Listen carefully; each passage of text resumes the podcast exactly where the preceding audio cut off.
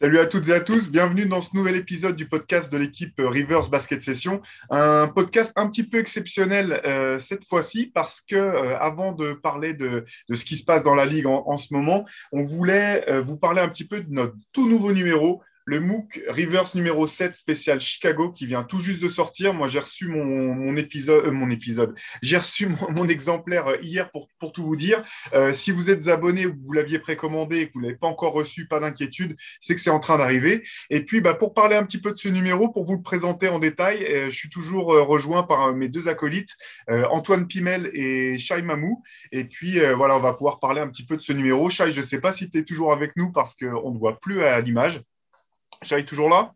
Ouais, ouais, je vous, en, je vous entends. Super. Ben, écoute, là, on a, moi, j'ai un, un, écran noir, mais c'est pas grave. Tant qu'on t'entend, c'est, le principal.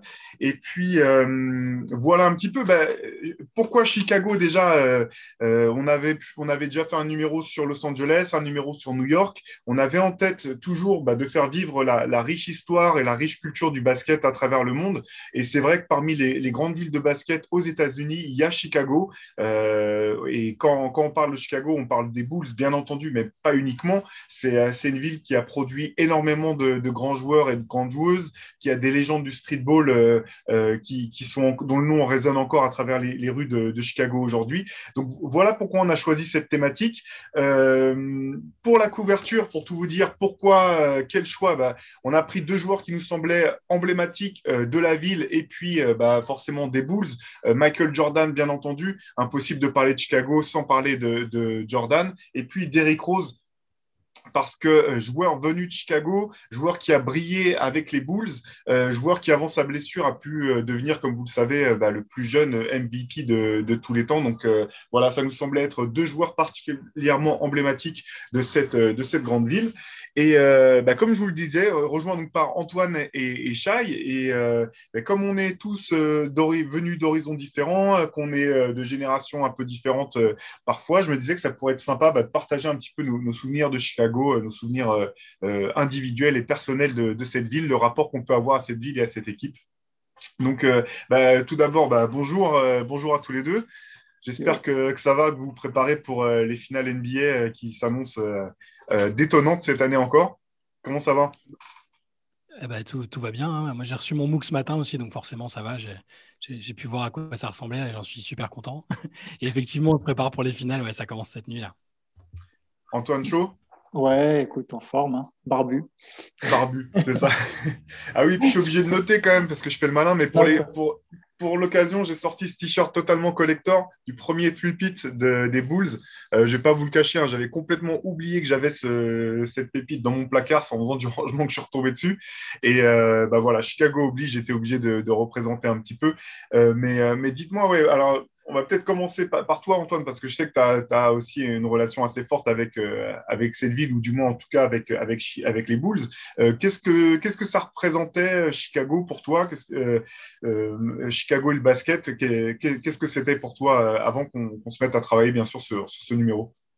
Alors, il faut savoir que c'est une de mes équipes préférées, alors que pourtant, moi, j'ai commencé à, suivre le basket euh, après Michael Jordan. C'est-à-dire que ma première saison que moi, je suis vraiment, c'est en 99, et du coup, ils sont ultra nuls. Donc, c'est pas forcément là. Bon, à ce moment-là, j'étais pas trop porté sur les Bulls, mais bizarrement, moi, j'ai bien aimé les Bulls, même nuls, quand ils ont commencé à avoir euh, Eddie Curry et, Tyson Chandler. Parce que, les Baby Bulls. Ouais, même en fait, j'ai toujours eu un espèce d'attrait pour euh, les espèces de jeunes prometteurs. Tu sais, quand tu es, es jeune, tu es persuadé que, ah ouais, mais eux, dans 5 ans, ils vont tout niquer, tu vois. Et, en fait, pas du tout. Mais, mais du coup, ouais, j'allais dire 2002, 2002-2003, je pense, j'ai commencé à vraiment bien aimer les Bulls. Et après, encore plus à partir de 2004, quand il a commencé à avoir Ben Gordon et Kirk Heinrich et, euh, et Liol aussi là, vraiment, j'aimais beaucoup cette équipe. Et après, alors avec Derrick Rose, là, c'était, l'équipe que je suivais le plus à l'Est. Effectivement, bah, grosse, grosse, euh, grosse équipe. C'est certainement bah, jusqu'à, jusqu'à aujourd'hui encore euh, la meilleure, l'équipe qui a, fait le mieux derrière les, les Bulls de, Jordan, la génération dont tu parles, Antoine. Et toi, Shai, qu'est-ce que c'était ton, rapport à cette ville? euh, moi, moi, mon rapport avec Chicago et avec les Bulls, hein, il a un peu évolué en fait parce que euh, moi, j'ai commencé à suivre un peu plus tôt euh, qu'Antoine. C'était la saison 95. Donc Jordan était en retraite en fait quand j'ai commencé à suivre. Et l'équipe qui me hypait, moi, c'était Orlando avec Shaq, Hardaway et tout. Et du coup, quand j'ai vu Chicago revenir et tout le monde adulait Jordan et les Bulls, bah moi j'étais un peu non non moi c'est je peux pas c'est l'équipe c'est trop facile d'aimer les Bulls je, voulais faire la contradiction quoi et, et, et donc après que la, courte fenêtre du Magic se soit refermée euh, là, j'ai commencé à plus apprécier le niveau, à me rendre compte de ce qu'était Jordan, de ce qu'étaient les Bulls, euh, de ce qu'était euh, bah, la ville de Chicago, de, l'attrait du sport là-bas.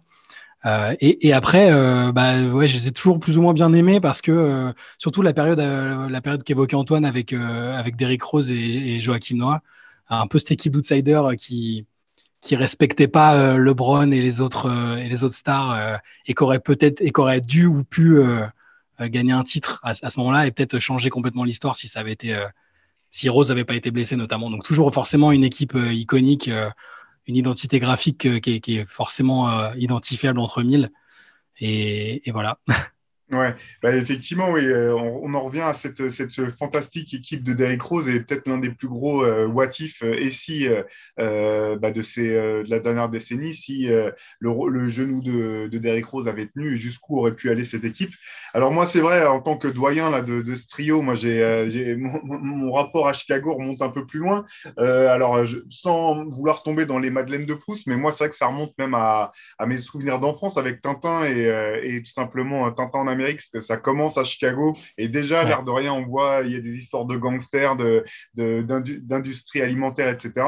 Mais euh, d'un point de vue basket, moi, je suis de la génération qui est venue au, enfin, du moins qui est, je suis venu au basket un peu avant la Dream Team, mais j'ai été euh, embarqué euh, et c'est devenu bah, ma grande passion euh, aux alentours de 91-92. Et euh, bah, c'est vrai que moi, mon premier souvenir, par exemple, de match vu en direct, c'est le premier match des finales 92. Jusque-là, j'avais vu des actions de Michael Jordan par-ci par-là, des bouts de match. J'avais lu des articles dans des magazines. Et là, c'était le premier match que je regardais en direct. Première mi-temps, il claque 35 points, record NBA, le plus grand nombre de tirs à trois points dans une mi-temps. Euh, on parlait jusque-là de est-ce que, est-ce que c'était lui le, deuxième arrière, le meilleur de la ligue, ou est-ce que c'était peut-être euh, euh, Clyde Drexler en, une mi-temps, il avait réglé, réglé la question.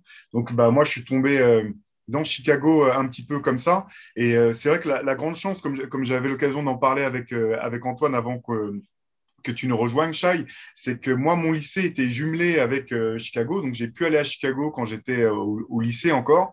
Et euh, le, le, père de mon correspondant qui, m'accueillait avait pu voilà, s'arranger avec un voisin pour qu'on aille voir jouer les Bulls. Donc j'ai eu la chance d'aller voir un match au Chicago Stadium et je suis allé regarder un petit peu le, le, le, box score du match parce que c'était contre le Miami c'est du Baby Jordan Harold Miner. Et c'est assez drôle les souvenirs qu'on peut en avoir parce que été surpris de voir qu'il avait claqué 19 points en sortant du banc quand même. Parce que tout ce dont je me rappelais, moi, de ce match, c'est qu'il s'était pris un énorme stop contre l'Arceau en voulant monter au dunk, qu'avait, qu'avait, la, la, salle avait littéralement explosé euh, au moment de, de, de, ce, de ce dunk raté. Et c'est là que j'avais découvert un petit peu ce que ça pouvait être aussi l'avantage du terrain dans cette vieille salle avec euh, des fans à l'ancienne euh, qui hurlent, qui, qui encouragent leur équipe du début à la fin. Le match n'avait pas été serré du tout. Hein. Chicago s'était imposé très largement. Mais voilà, depuis toutes ces années, forcément, un rapport. Enfin, moi, j'ai eu un rapport assez, assez assez marqué avec euh, les Bulls, avec, euh, avec la ville de Chicago aussi. Euh, je ne sais pas si vous, vous avez des, des souvenirs forts de, de, culturels en dehors du basket avec cette ville, mais moi j'en ai plusieurs, mais vas-y Antoine. Vous allez vous foutre de ma gueule. Ce ne sera, pas la première fois, t'inquiète pas. je ne sais pas si vous connaissez le film Blues Brothers. Eh. Ah si, bien sûr. eh oui. Bien sûr, euh, c'est la base. Parce que mon tout premier souvenir de Chicago, je crois qu'avant même les Bulls, c'est ça, parce que c'était ce film-là. Alors, je sais pas de quand il date, mais je sais que mon père, ouais, mon père me l'avait montré. Euh, je pense que j'étais jeune et j'avais un jeu sur ordinateur où avais une, tu enfin, qui n'était pas lié au, film, mais juste tu avais une voiture et c'était dans la ville de Chicago. Et du coup, je m'amusais à faire exactement comme dans le film, tu sais, où il saute le pont quand le pont est en train de se relever. je, faisais exactement, je faisais exactement la même chose. Et, ce film m'avait marqué et c'est marrant parce que je ne devais pas y connaître grand-chose en géographie, mais du coup, Chicago, ça me parlait pour ça, moi. Et toi, Chai, tu as, un, un, souvenir Les Blues Brothers aussi, parce que c'était un des films que mon père regardait. Euh, regardais le plus quand, j'étais petit. Et, pareil, pour reprendre ton souvenir de Tintin, j'avais complètement oublié aussi, mais euh, on voit même Al Capone au début, il me semble, il se fait kidnapper. on, voit, on voit brièvement Al Capone qui, vient euh, cuisiner Tintin. Enfin, c'est, et, ça se passe donc à Chicago. Euh, j'ai à peu près les mêmes souvenirs que vous, ça m'évoque les mêmes choses.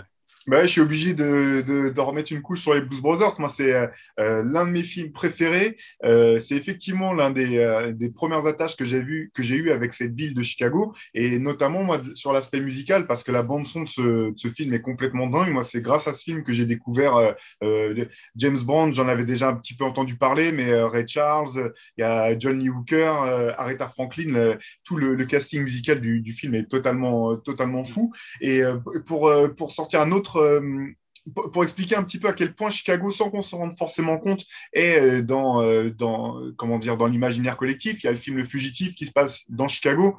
Et dans ce film, bah, la ville est aussi un, des, des, acteurs quasiment de, de, de, l'intrigue. On le voit passer par tout un tas d'endroits. Il y a, bah, tu as parlé d'Al Capone, mais il y a bien, entendu les, les, Incorruptibles voilà, qui, qui, qui, qui, prend, qui prend place là.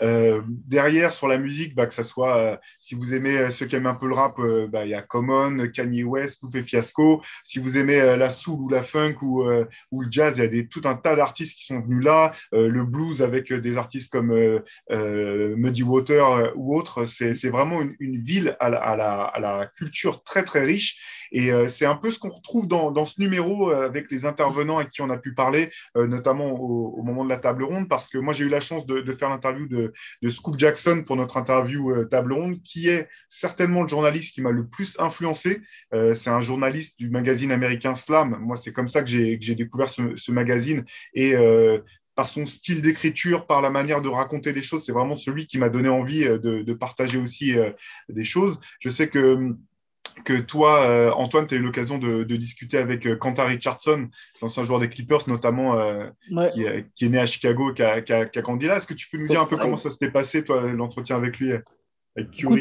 C'était c'était très cool. Il est vraiment agréable, abordable et, et intéressant.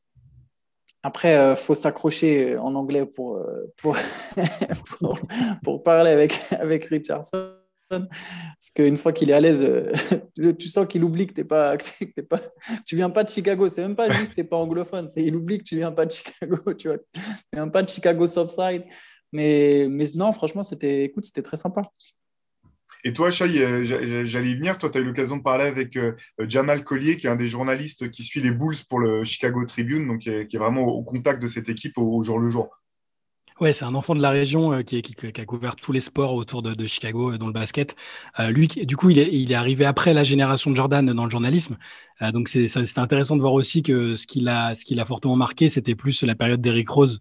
et où là, quand tu demandes aux gens, Chicago, ils citent spontanément Jordan et tout ça, mais que localement, c'est quand même une équipe qui, même si elle n'a rien gagné, et donc Derrick Rose, un joueur qui n'a rien gagné là-bas et qui a joué finalement peu de temps au niveau, qui a marqué les gens, la presse, il y avait une atmosphère en ville qui était particulière et ouais, il, il m'en a pas mal parlé, c'était intéressant.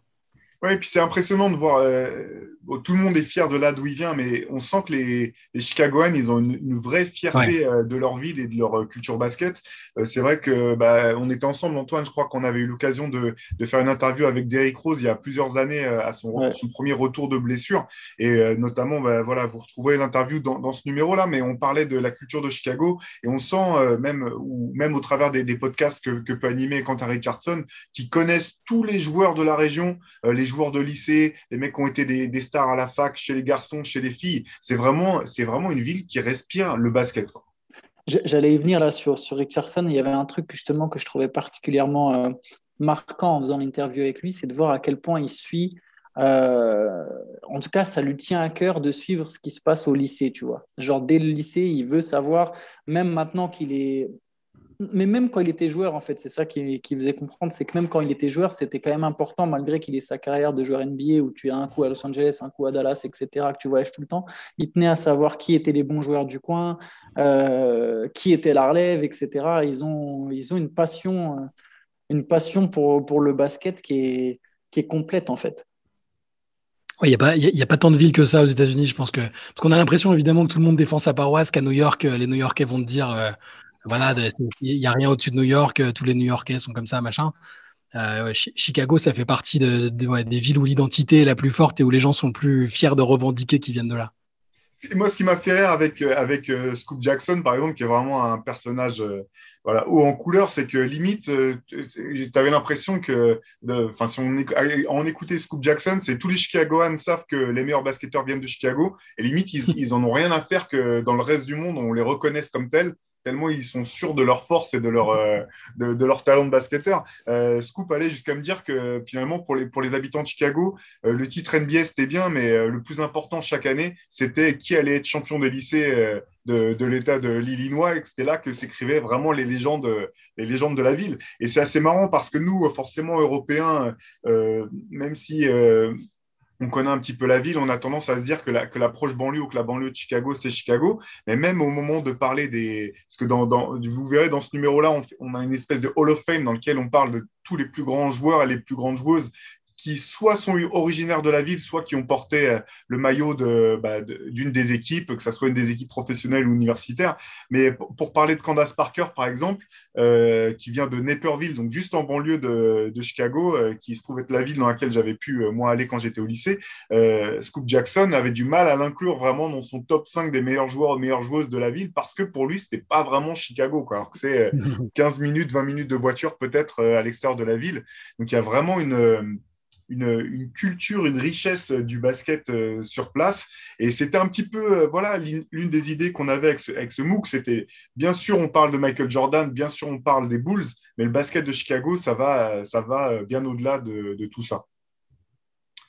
Et euh, du coup, donc on a parlé de bah, cette interview table ronde avec laquelle nous on a, on a, pu donc interviewer chacun un, un des, intervenants, mais euh, je voudrais revenir un petit peu sur les articles que vous avez pu écrire euh, dans ce numéro parce que euh, bah, tous les deux, ce sont des au-delà des talents des joueurs et des joueuses dont vous parlez, c'est surtout des histoires de vie que j'ai trouvées très fortes, à la fois dans la matière et puis de la manière dont, vous les racontez.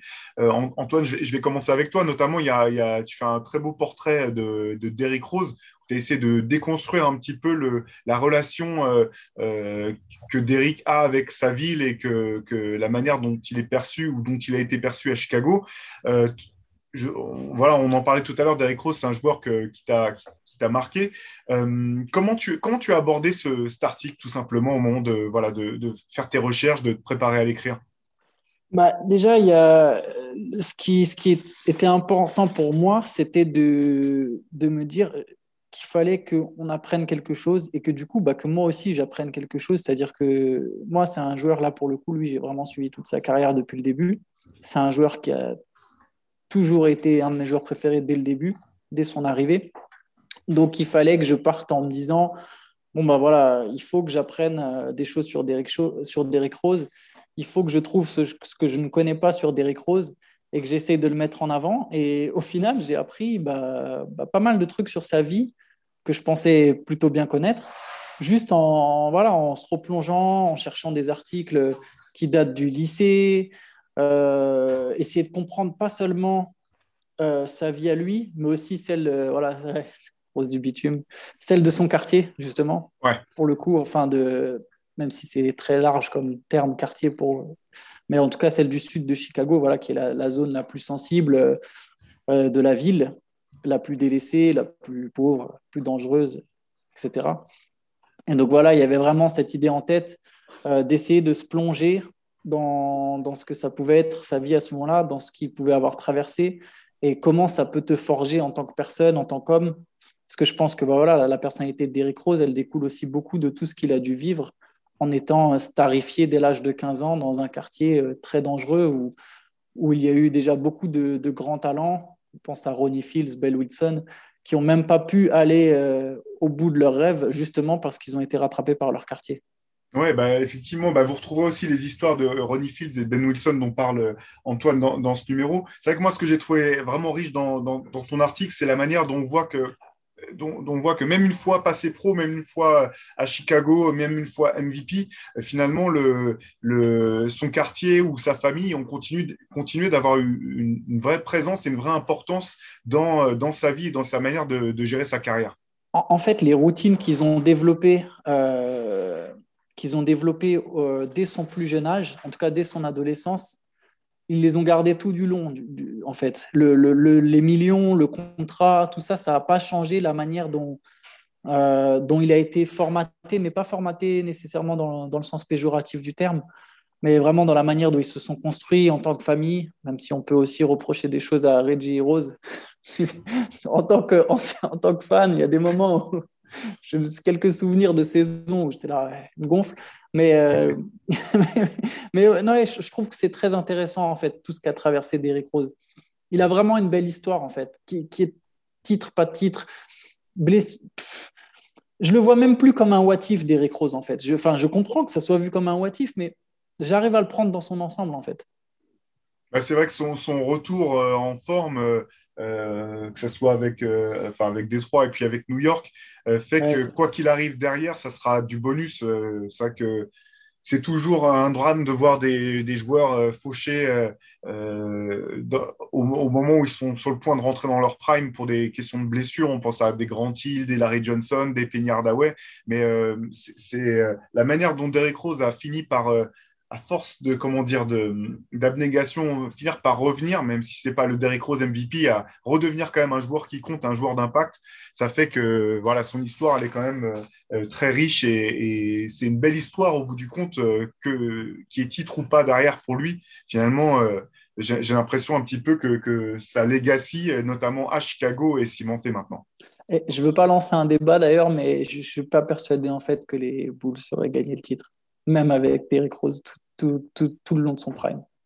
Ah, on, jamais. jamais hein, C'est pas le seul à avoir eu des problèmes de, des problèmes de santé non plus. Donc, effectivement, de toute façon, c'est, ça, c'est toujours euh, impossible, euh, impossible à savoir.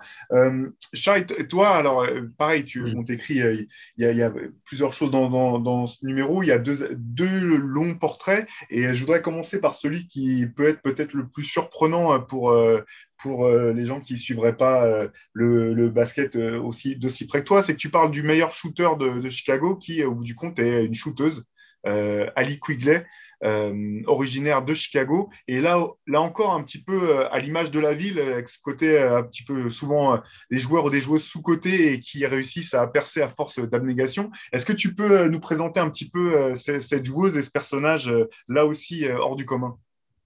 Oui, bah c'est pas le nom euh, le plus connu euh, dans le paysage de la WNBA pour les gens qui suivent un peu, euh, enfin ou qui suivent de loin. C'est pas pas la joueuse qui, qui, revient le plus souvent. c'est un peu ce que j'aime, c'est le côté overachiever qu'on a pu voir chez chez plein de joueurs et de joueuses dans leur carrière où ils partent de très loin. Elle a eu, il y a eu énormément d'obstacles. Pas grand monde croyait en elle parce qu'elle n'a pas un physique exceptionnel.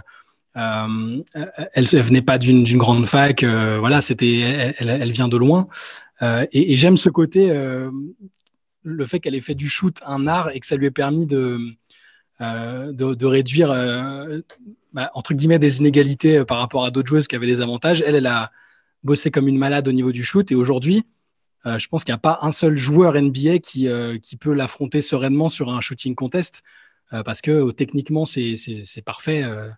Elle, a la confiance, l'expérience et, elle a percé très très tard. Moi, j'aime bien aussi ces histoires de, late bloomers comme ça qui, à 25-26 ans pensent qu'ils vont finir par jouer euh, toute leur vie à l'étranger parce qu'ils n'ont pas, ils pas eu les opportunités, l'occasion, et qui d'un coup, parce qu'ils ont rencontré la bonne personne et, la, bonne, euh, euh, la bonne situation, se mettent à, devenir des, stars comme c'est le cas, comme ça a été le cas avec elle. Et puis il y, a, autre chose aussi, c'est que j'aime bien ce qu'elle représente au, niveau de, de la ligue tout court en fait, parce que le basket féminin se développe beaucoup ces dernières années. Euh, euh, et, en fait, elle, forme ce, qui, paraîtrait incroyable à l'échelle de NBA. On connaîtra jamais ça, je pense. Peut-être, hein, mais ce qu'on appelle un, power couple avec une joueuse. Elle est mariée à une joueuse, une autre star de la ligue, euh, Courtney Vandersloot. Et, les deux forment un couple un peu, ouais, c'est un peu un couple royal dans la ville parce que elles sont respectées par les joueurs locaux, par la, population. et c'est deux, joueuses fantastiques. Et donc, je voulais aussi aborder ce côté-là. Et puis, euh, et, voilà, c'est une joueuse dont j'ai pris beaucoup de plaisir à, étudier aussi le, background, qui n'est pas forcément très joyeux, euh, qui, part de Chicago, de la région de Chicago, et euh, on, voit son développement familial, son, la façon dont elle, est, dont, elle a accédé petit à petit aux, différentes étapes de sa carrière. Et puis ce qui est, ce qui est voilà, impressionnant aussi avec cette joueuse, c'est que c'est une joueuse de Chicago qui finalement a, connu ses plus belles années euh, avec l'équipe pro de Chicago, le, Chicago Sky, ce qui n'est clairement pas donné à tout le monde. Euh. C'est ça, en fait, elle au final, elle a été, entre guillemets, sauvée par Chicago au moment où elle, a été coupée 5-6 fois par des équipes qui lui donnaient 3 minutes par-ci, par-là. et puis elle commençait seulement à se dire qu'elle ferait carrière en Europe avec des petits contrats ici et là. Et c'est donc Chicago qui l'a relancée et, elle, explique bien dedans que si ça n'avait pas été Chicago et si donc il n'y avait pas eu sa famille à côté, elle aurait sans doute pas accepté l'essai l'essai qui lui avait été proposé en fait. Et, c'est le symbole est beau et le fait de briller dans, sa ville. Moi, j'aime bien toujours aussi ces histoires de, bah, de, hometown hero. À chaque, fois, je, je, saoule mes collègues. Quand il y a des rumeurs, Antoine à chaque fois qu'il y a des rumeurs euh, sur, euh, sur un joueur qui, qui, qui, est free agent, je dis bon, bah, moi, je pense qu'il va aller là juste parce qu'il est originaire de la ville. Quoi. Et, euh, et, donc, voilà, là, moi, voir des joueurs et, ou des joueuses briller dans le lieu où ils ont grandi, je trouve ça toujours c'est peut-être, euh, je rêve par procuration, peut-être parce que j'aurais aimé être, euh, célèbre dans, dans, ma ville ou je sais pas, mais. Il n'est pas trop tard, c'est, voilà, c'est toujours des belles histoires et donc, euh, et Ali Quigley, c'est une histoire comme ça justement. Oui, sachant que c'est pas forcément facile de briller. Euh, voilà, on sait bien qu'on n'est jamais euh, prophète en, son pays. Euh, notamment, Antoine, il y a une phrase que quand Richardson t'a lâché qui, qui me vient en tête. C'est quand il raconte que lui, finalement, il avait été content de ne pas être drafté par les Bulls et de ne pas jouer à Chicago. Et, et, et pour venir sur ton, le deuxième long papier que tu, as fait, Antoine, dans ce numéro, qui est sur Eddie Curry, une autre star locale venue de Chicago, pour qui justement tout s'est pas bien passé et pour qui euh, euh, bah, il y, a, bon, il y a tout un tas de facteurs que tu expliques très bien dans ton article sur pourquoi euh, ça n'a pas été simple pour Eddie Curry et pour les Baby Bulls d'atteindre de, d'atteindre leur potentiel à Chicago. Mais c'est vrai qu'on sent aussi que la pression qu'il a pu subir du fait d'être de la ville était peut-être trop pour lui à sa sortie du lycée. Ouais, carrément, carrément. Je pense que vraiment venir de Chicago, peut-être encore plus du coup que, que d'autres villes, euh, parce que c'est vraiment une ville qui a un caractère spécial, qui a des fans euh, assez spéciaux aussi quelque part, qui sont presque hypocrites en fait. D'ailleurs, je crois que c'est Scoop Jackson aussi qui dit ça, euh, qui a une forme d'hypocrisie. sur la manière dont les fans traitent leurs joueurs, hein, ce qu'on peut voir aussi avec Derrick Rose pour le coup. Et Eddie Curry, oui, en fait, je pense que son parcours, ça montre toute la difficulté déjà d'arriver en NBA à 18 ans, de se retrouver dans une franchise instable et de jouer avec la pression de, ta famille, de, tes nouveaux amis, de tes nouveaux cousins, de tout ton nouvel entourage. Euh, je crois qu'il y a un mix de tout. Et je le, trouve très intéressant, son parcours, parce qu'en fait, tu peux voir vraiment les, tous les facteurs extérieurs qui pèsent sur un joueur aussi talentueux soit-il. Et tu peux aussi voir à quel point le mental, en fait, et la personnalité jouent un rôle dans la carrière d'un gars. Quoi. Je, trouve que souvent, quand on analyse des joueurs, le public au sens large, si je peux me permettre, sans donner de leçons, se, concentre souvent sur le jeu et pas assez sur l'homme, même si évidemment c'est difficile parce que les hommes, on ne les connaît pas vraiment, on les connaît à travers euh, leurs leur, leur, déclarations, leurs interviews, etc. Mais là, vraiment, dans le cas de Curie, on voit que la personnalité joue un rôle, en fait, sur, sur son développement et sur finalement une carrière qui laisse un goût d'inachevé, clairement.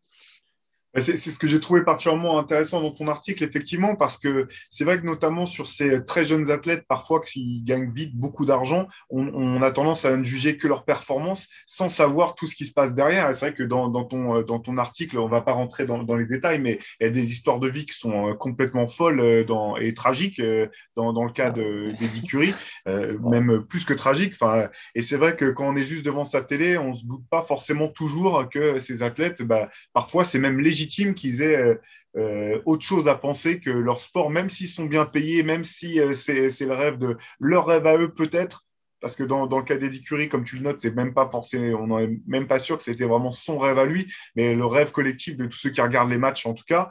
Et puis euh, c'est aussi quelque chose qu'on retrouve dans, dans l'autre article que, que, tu as signé, euh, Shai, sur euh, Ben Gordon. là encore, un, bon, lui pas de Chicago, mais joueur qui a quand même brillé à Chicago avec des séries de playoffs vraiment intéressantes au, au, sein des Bulls et qui a avec euh, des problèmes pareils, des problèmes euh, psychologiques qu'on n'imaginait pas du tout euh, pendant qu'il était joueur. Quoi. Ah ouais. Alors, c'est, n'est pas l'article le plus feel good que, que j'ai écrit, c'est sûr. C'est une, une, plongée un peu, j'allais dire déprimante, mais au, final, ça, se termine correctement parce qu'aujourd'hui, il est, il est en train de remonter la pente petit à petit, ça, va mieux, mais c'est toujours étonnant parce que quand on suit de loin, on se dit, on se dit, pas que, quelqu'un qui, gagne autant d'argent, qui, a tout pour être euh, euh, plein de succès, euh, peut sombrer aussi loin en fait. Parce que là, on est dans une période où, où on parle beaucoup de, des problèmes de santé mentale chez les joueurs. Aujourd'hui, ils sont pris en charge. Enfin, ils sont très, c'est très vite détecté. ils en parlent sur leur réseau. C'est plus, c'est plus ouvert. Il y a des professionnels de la santé qui s'occupent d'eux dans chaque franchise maintenant depuis le dernier CBA. Euh, à l'époque de Ben Gordon, c'est pas si vieux, mais il n'y avait pas ça en fait. Euh, euh, ils, sont, ils étaient livrés eux-mêmes, leur fierté, leur, le, fait de ne pas vouloir inquiéter les gens, de ne pas vouloir parler d'eux, en fait, de ne pas vouloir être vulnérable. Et Ben Gordon, ça a fait ça. C'est un type qui est un peu, qui, ça fait partie de ces joueurs et, c'est assez fascinant, qui sont, je pense, nés à la mauvaise époque, pour, aussi bien sur le plan du, sport, du jeu, parce que c'est un, formidable shooter, un, mec hyper spectaculaire, qui aurait sans doute qui aurait peut-être été euh, très très fort aujourd'hui ou très apprécié, et qui l'était finalement un peu moins et qui passait pour un, croqueur à un moment de sa carrière euh, avec Chicago et après. Euh, et aussi donc qui est né à la mauvaise époque parce que, parce que ses problèmes de santé auraient peut-être été traités avant s'il était né là, ne serait-ce que dix ans plus tard en fait. Oui, bah c'est bien résumé. Et voilà, je trouve que, ton article, en tout cas, c'est une belle plongée euh, euh, dans l'envers du décor, ou du moins dans, dans, ce qui peut se passer euh, derrière le, visage impassible, parce que c'était une de ses particularités à Ben Gordon, toujours ce visage stoïque, quelles que soient les situations. Et bah, cet article, ça permet de, voilà, découvrir un petit peu tout ce qui pouvait se tramer derrière, derrière le, voilà, le visage du, du performeur. mais je pense qu'on on a lu pas mal d'histoires, surtout ces dernières années, de, bah, de, de joueurs qui étaient dépressifs ou qui avaient des addictions euh, euh, il y en a pas mal qui ont raconté un peu ce par quoi ils étaient passés. Là, je crois que j'avais jamais euh, vu quelqu'un tomber aussi bas et aller aussi loin dans la, description de son mal-être et de voilà. Enfin, il allait très loin. Vous verrez dans l'article, mais c'est c'est vraiment sombre quoi.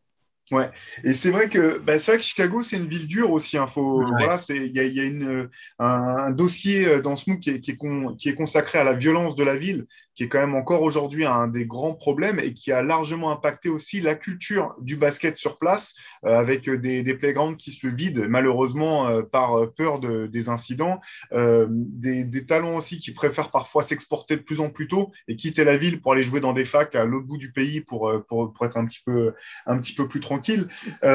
c'est c'est une ville qui est quand même, enfin, qui est vraiment passionnante pour euh, toutes ces dynamiques euh, entre la dureté, euh, la réussite, etc. Et je pense que cette notion de résilience, c'est finalement quelque chose qui revient dans quasiment tous les intervenants avec qui on a pu parler.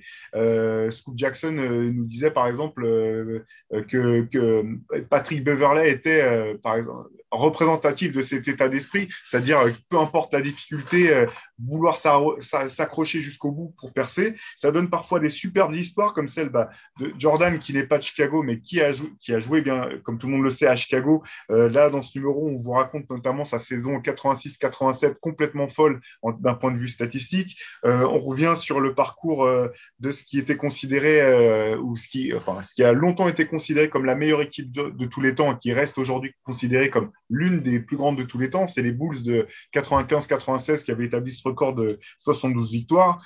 Euh, on revient aussi sur le, documentaire passionnant euh, Hoop Dreams, ce, film de documentaire réalité euh, des années 90. On suivait bah, deux jeunes de Chicago et dans leur rêve de basket pro.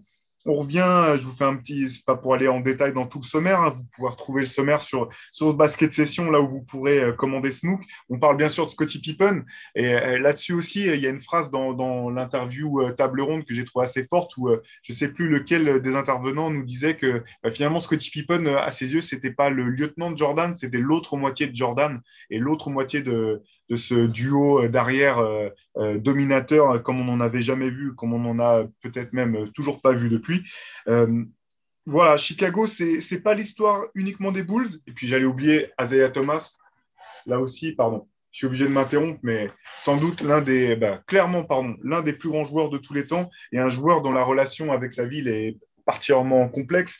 Mais voilà, Chicago, c'est Jordan, bien sûr, c'est les Bulls, bien entendu, mais c'est des, tonnes d'histoires, c'est euh, euh, des histoires dans lesquelles la culture se mêle au terrain et dans lesquelles le, terrain se mêle à la politique. Et on, revient un petit peu notamment sur la façon dont Barack Obama a pu utiliser le basket pour, pour, pour ses campagnes électorales, ou du moins pour, pour toucher son, son électorat.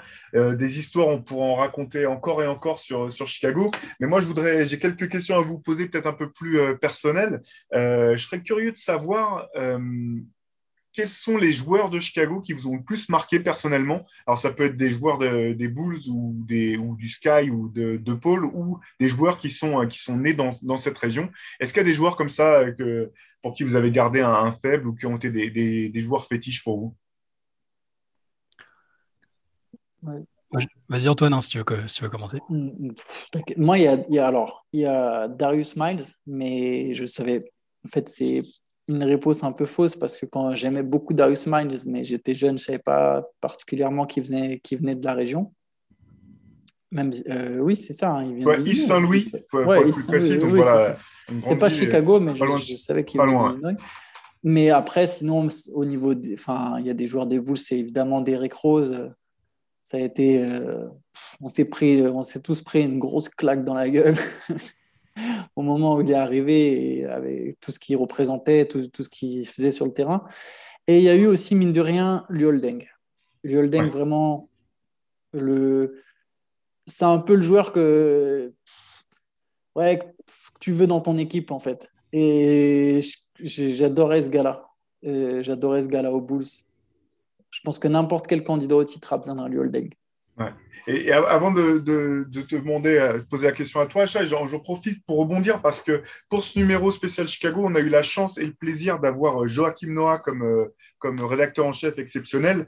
dans une interview, alors je le dis en toute honnêteté parce que ce n'est pas moi qui l'ai réalisé, mais c'est certainement la plus belle interview de Joachim Noah que j'ai pu lire, celle dans laquelle il se livre le plus sur des aspects personnels. Bien sûr, il nous parle de la ville et il nous parle notamment de Golden qui revient à plusieurs reprises dans, dans, dans cet entretien et il n'arrête pas de systématiquement, il en parle, il parle de Luol comme étant euh, son grand frère, euh, celui qui, lui a appris des choses, qui l'a pris en main, etc.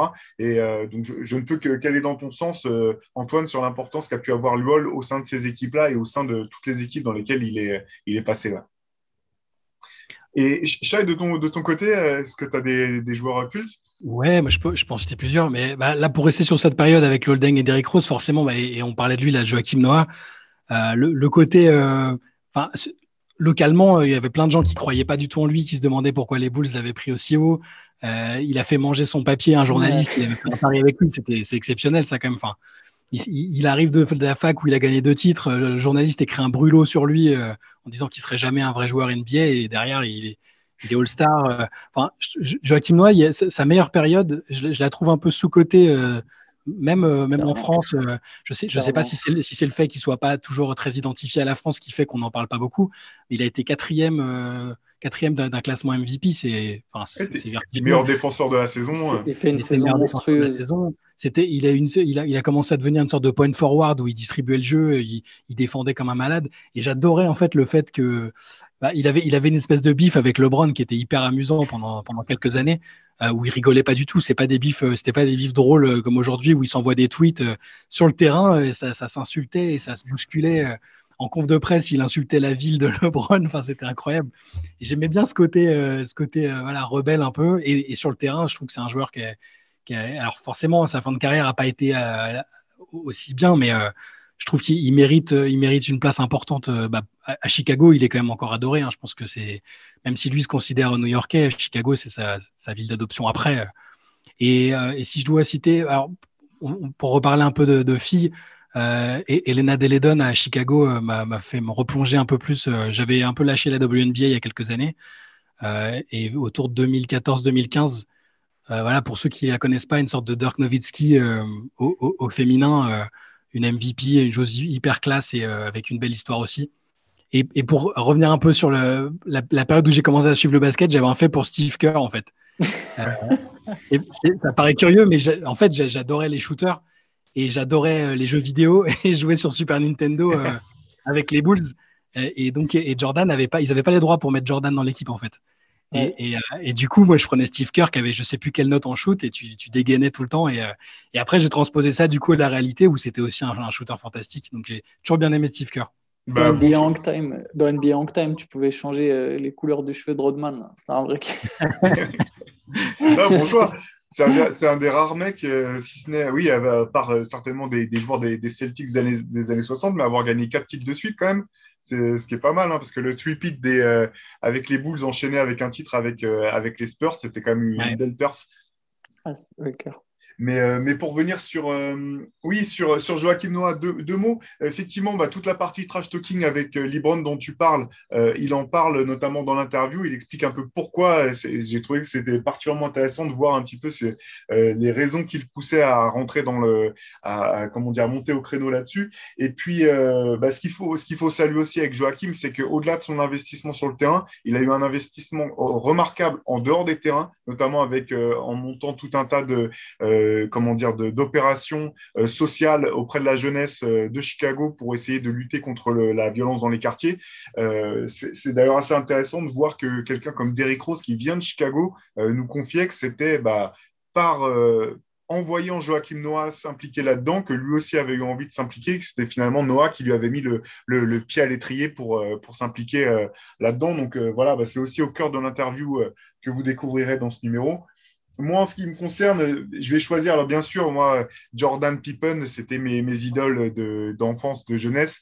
Euh, je vais citer deux joueurs qui n'ont pas gagné de titre avec Chicago malgré tout. Elton Brandt, parce que, euh, pareil, moi, quand, dans l'après Jordan, c'est celui qui m'avait redonné espoir dans, dans, un succès des Bulls, sorti de fac très fort, euh, rookie à tourner en double-double, etc. Donc euh, voilà, j'ai toujours gardé un petit, un petit, une petite accroche avec, avec Elton Brandt. Et plus récemment, Jimmy Butler, qui est probablement l'un de mes joueurs préférés euh, à l'heure actuelle. Euh, je continue de ne pas comprendre euh, comment ni pourquoi Chicago a pu le laisser partir parce que sur le terrain et dans l'attitude, pour moi, c'est le joueur qui symbolise parfaitement cette, cette ville dure, qui aime l'engagement, qui aime voilà, une certaine idée de, de la loyauté ou du respect du jeu aujourd'hui encore, voilà, Jimmy Butler, je continue d'adorer, ce joueur et de regretter qu'il soit, qu'il soit parti de Chicago.